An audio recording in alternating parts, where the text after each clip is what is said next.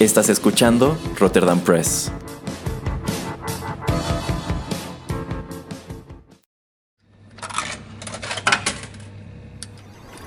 Los videojuegos han deleitado tus sentidos en la pantalla y ahora lo harán en la radio a través de su música. Descubre por qué los videojuegos se han convertido en una manifestación más del arte. Inserta una moneda y acompáñanos. Esto es 8 bits.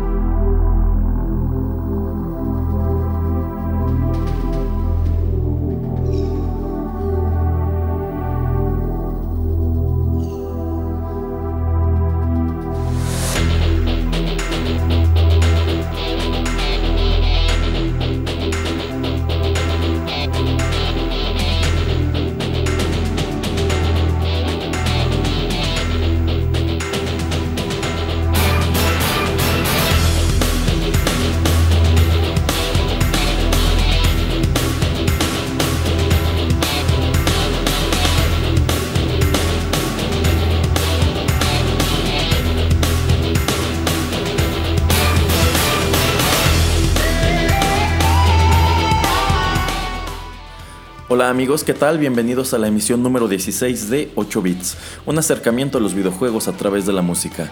Los saluda Erasmo a través de estos micrófonos como siempre y los invito a que no se despeguen y me acompañen en este recorrido a través de una selección de temas musicales ah, muy interesantes, ya verán por qué lo digo.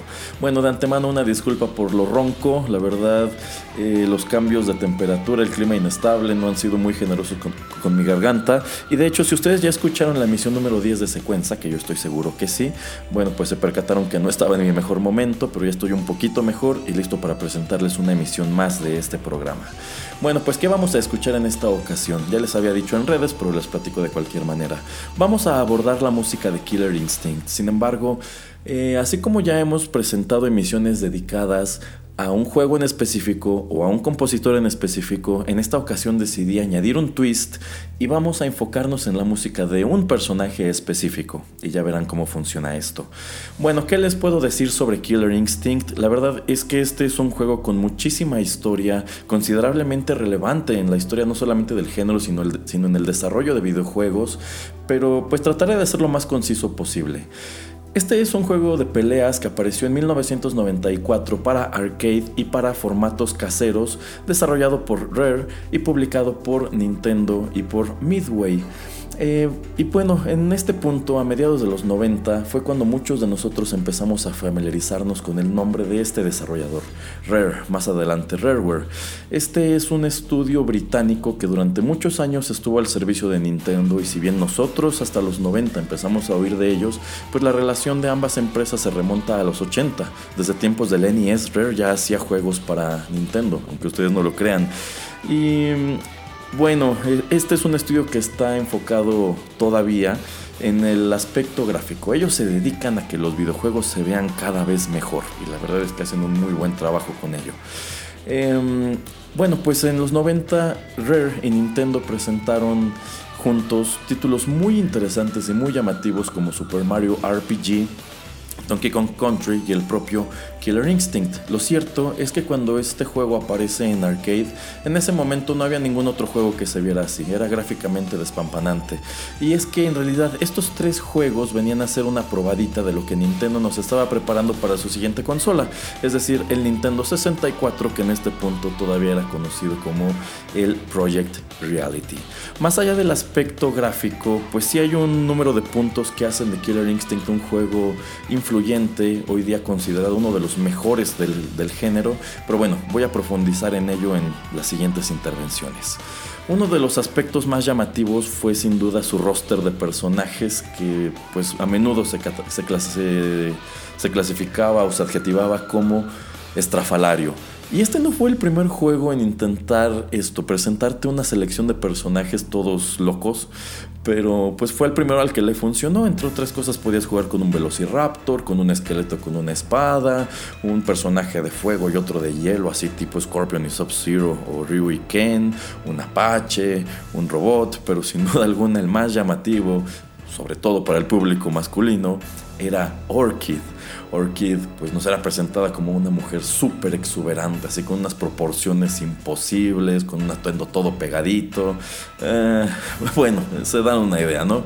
Pero fíjense que algo padre es que más allá del eye candy, del deleite visual o del fanservice, este era uno de los mejores personajes de todo el roster. Se jugaba muy padre con Orchid.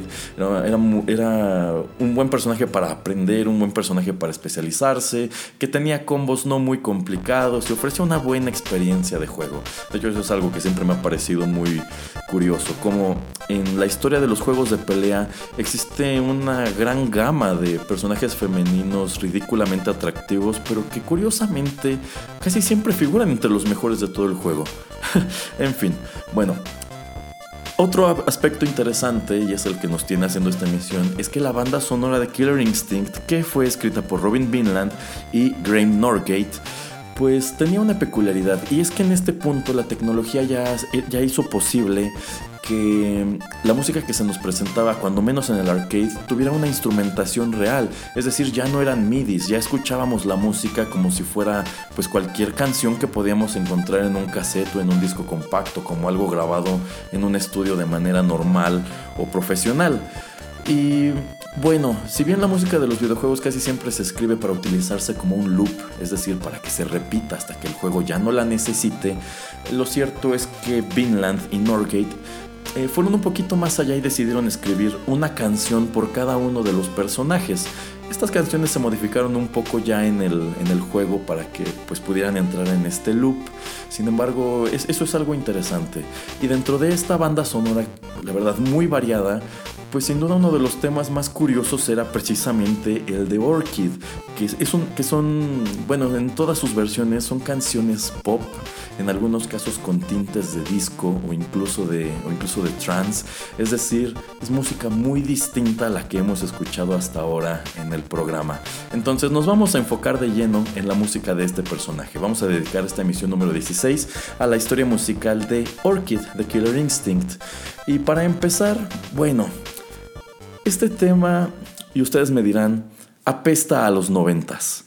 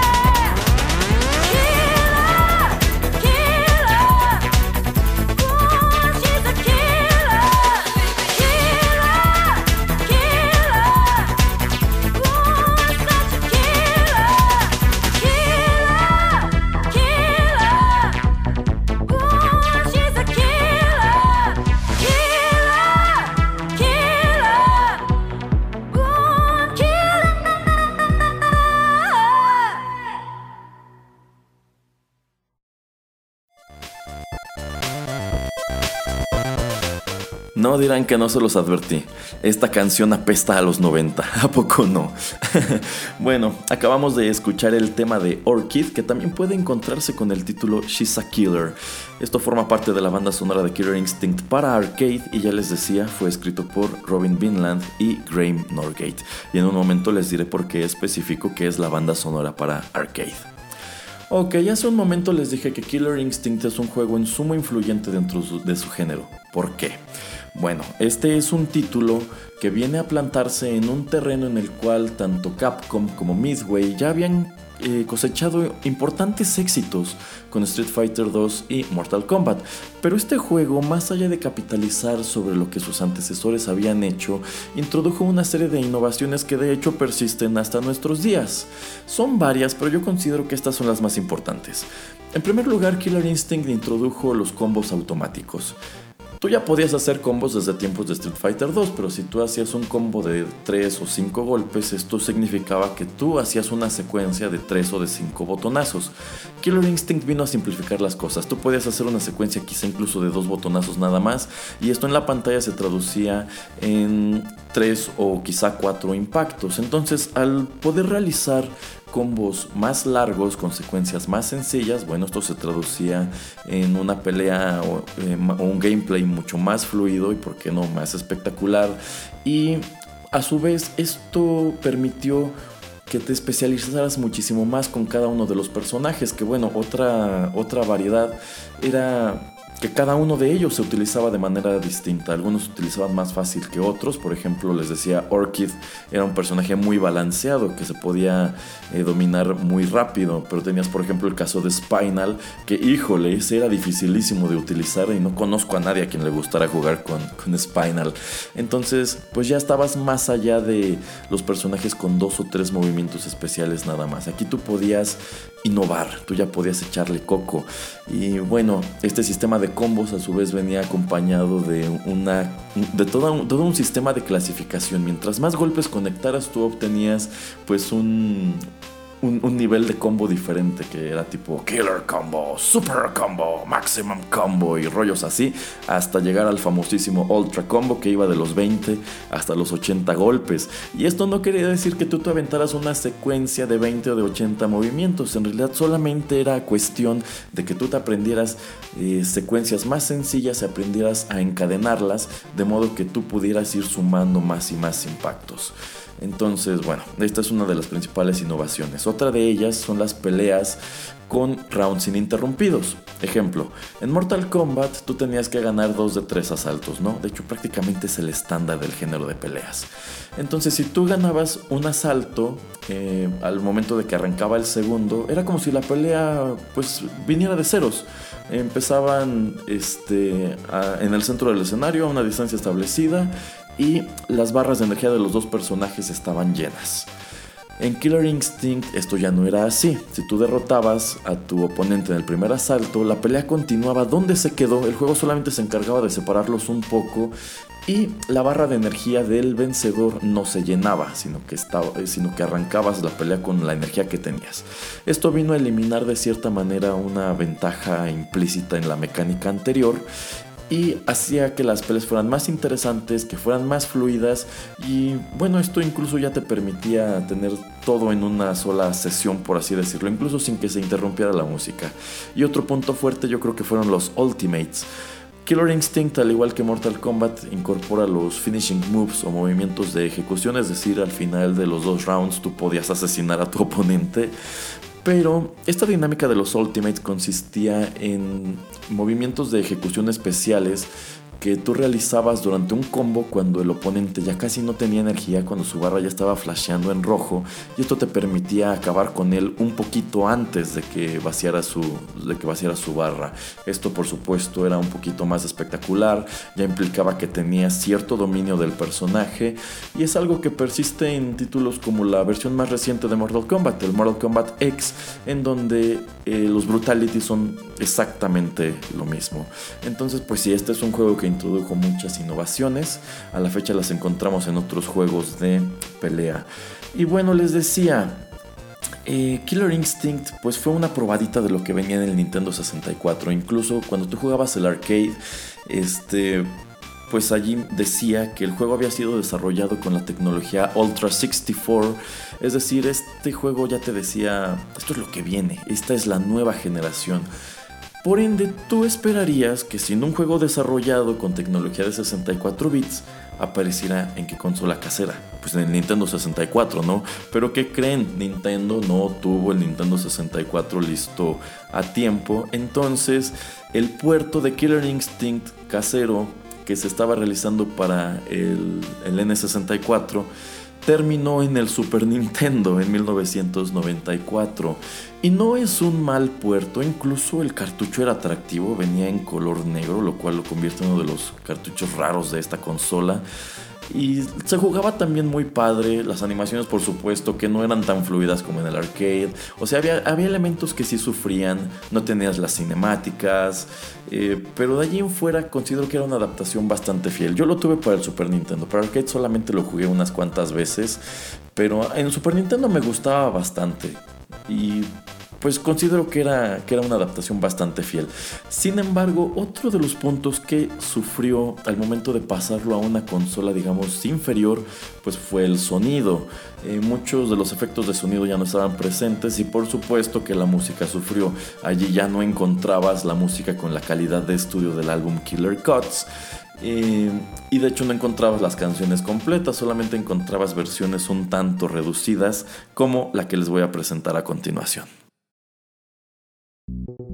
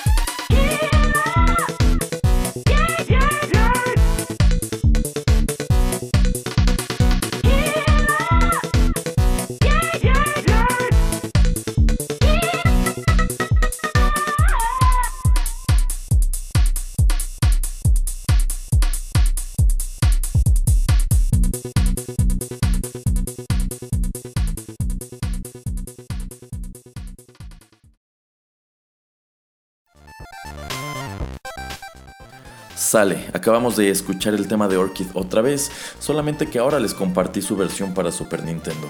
Es la misma canción que les presenté antes y bueno, ustedes sin bronca identificaron el mismo ritmo, el mismo estribillo de entrada. Sin embargo, al pasarlo de arcade a una consola con capacidades inferiores, pues perdemos la letra y sin duda la calidad de audio es otra. Esto era ocurrencia común cuando trasladabas los juegos de arcade a consolas como el NES o el Super Nintendo. Sufrían los aspectos gráficos y sonoros. Sin embargo, les digo, no, no, era un mal puerto el del Super Nintendo con todo y sus, y sus carencias. Y algo que siempre me pareció interesante es como, pues siendo Killer Instinct un juego que pues venía a presumirte su calidad gráfica, venía a decirnos esto es lo que viene, esta es, esta es la nueva calidad de juegos, pues que también tuviera un puerto para el Game Boy. Y algo que también me, parece muy sorprendente es cómo el Game Boy fue una consola en sumo longeva. No solamente sobrevivió al NES, también sobrevivió al, Super Nintendo. Y pues eso, me parece curioso haber encontrado que hicieran Killer Instinct para, para Game Boy también. Ok, pues Killer Instinct fue un juego de peleas muy popular en el 94 y como sucede con todos los videojuegos populares, pues no podía faltar la secuela, ¿no? Esta llegó dos años después, en el 96, prácticamente con el mismo equipo de desarrolladores, también con Robin Vinland de nuevo haciendo la música. Y pues lo curioso es que Killer Instinct 2, que apareció ahora sí en el, en el Nintendo 64 también como Killer Instinct Gold, pues no fue un juego tan carismático como su antecesor. Se jugaba prácticamente igual, traía a muchos de los personajes de la primera entrega, añadía algunos nuevos que la verdad no estaban muy carismáticos que digamos, y pues no tuvo la misma recepción, no, no ocasionó el mismo furor o el mismo clamor que el primer Killer Instinct. Y bueno, una vez más, la banda sonora consistió en canciones eh, escritas pues personaje por personaje y esta es la que correspondía a Orchid.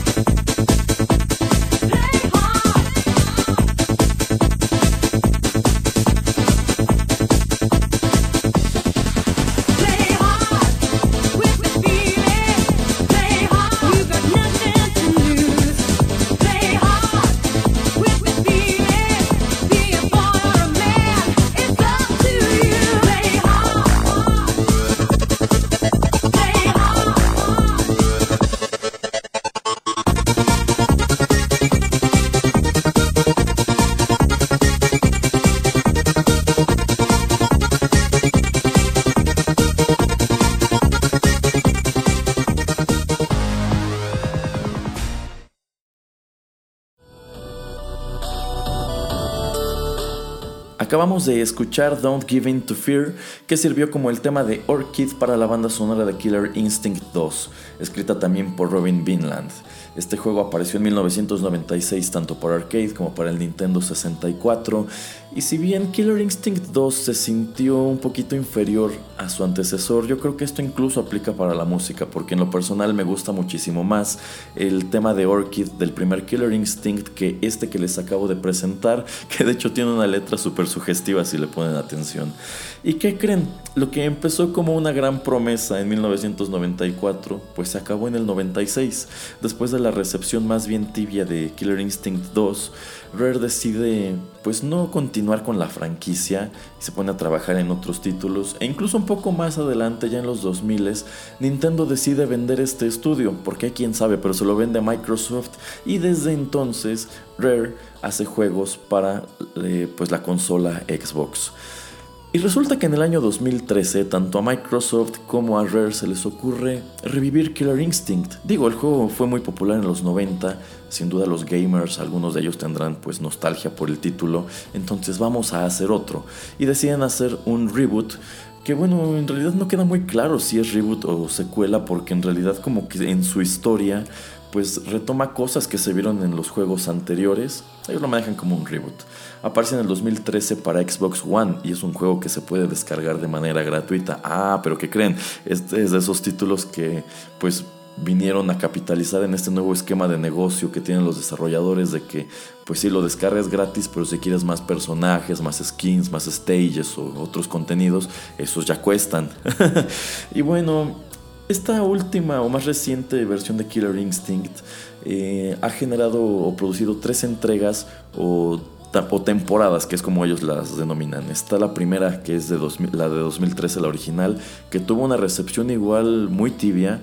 En el 2014 eh, lanzan una expansión con más personajes, stages, música, etc. que fue, fue muy bien recibida.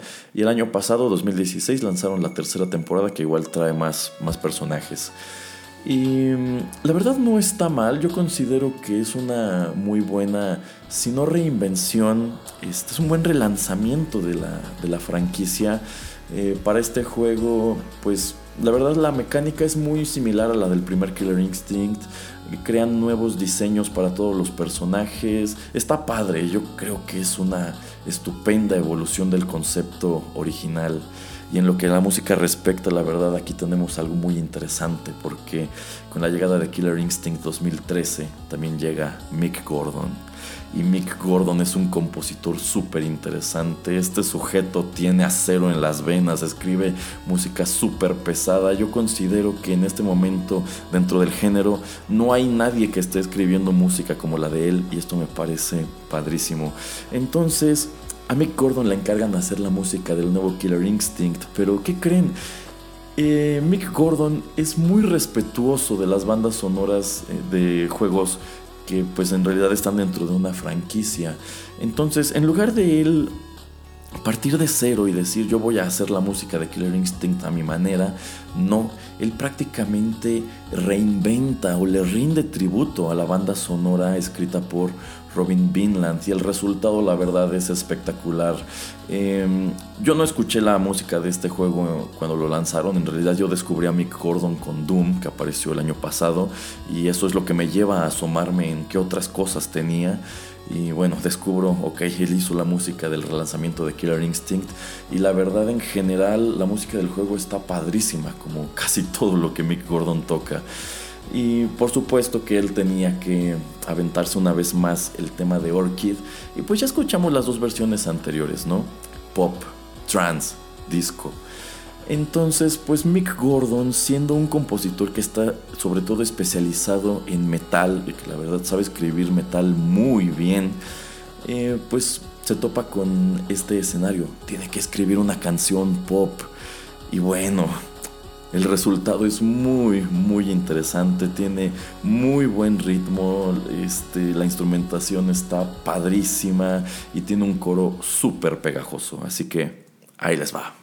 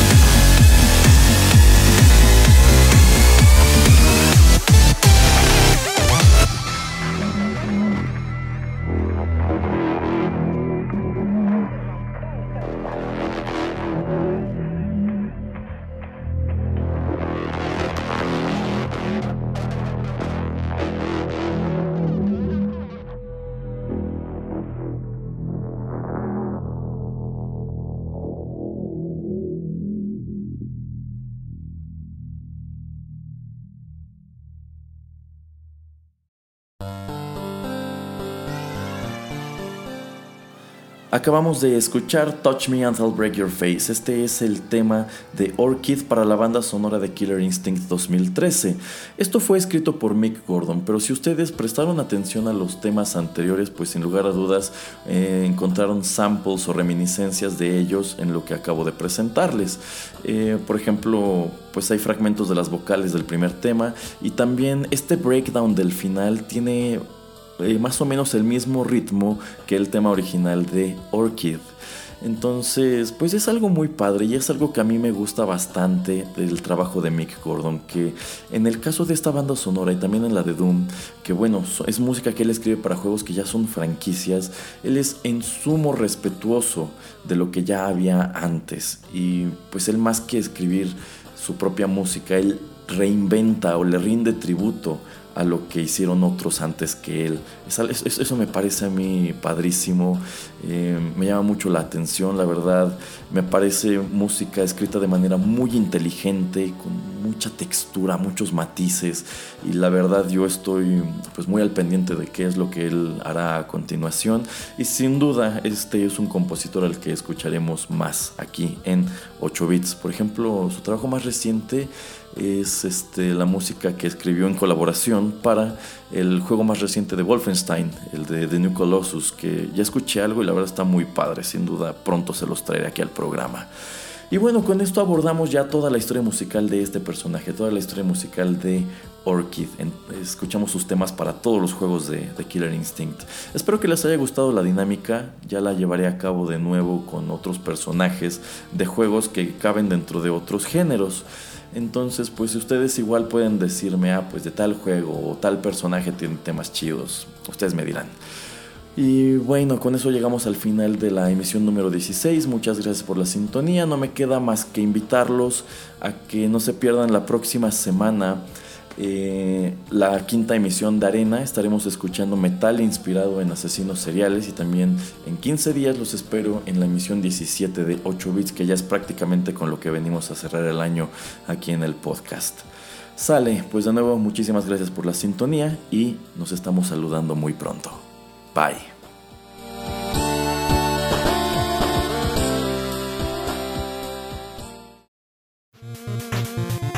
El tiempo se ha agotado, pero te esperamos la próxima semana en una emisión más de 8 Bits, un programa de Rotterdam Press. Hasta la próxima.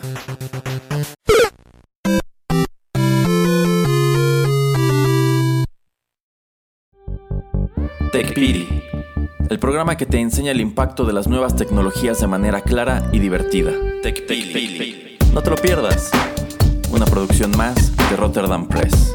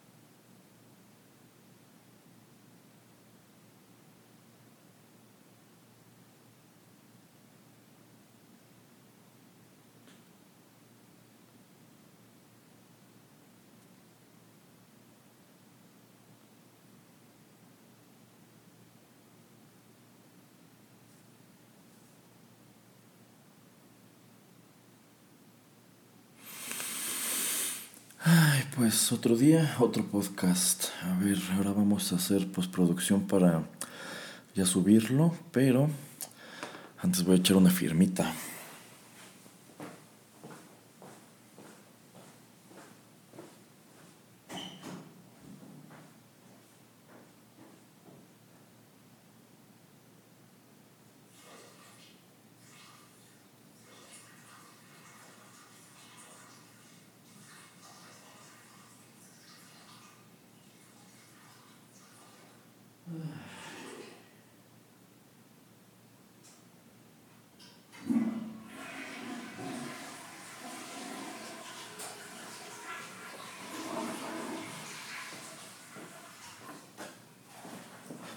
Sale pues a seguir trabajando y... ¡Ah, caray! ¿Siguen aquí?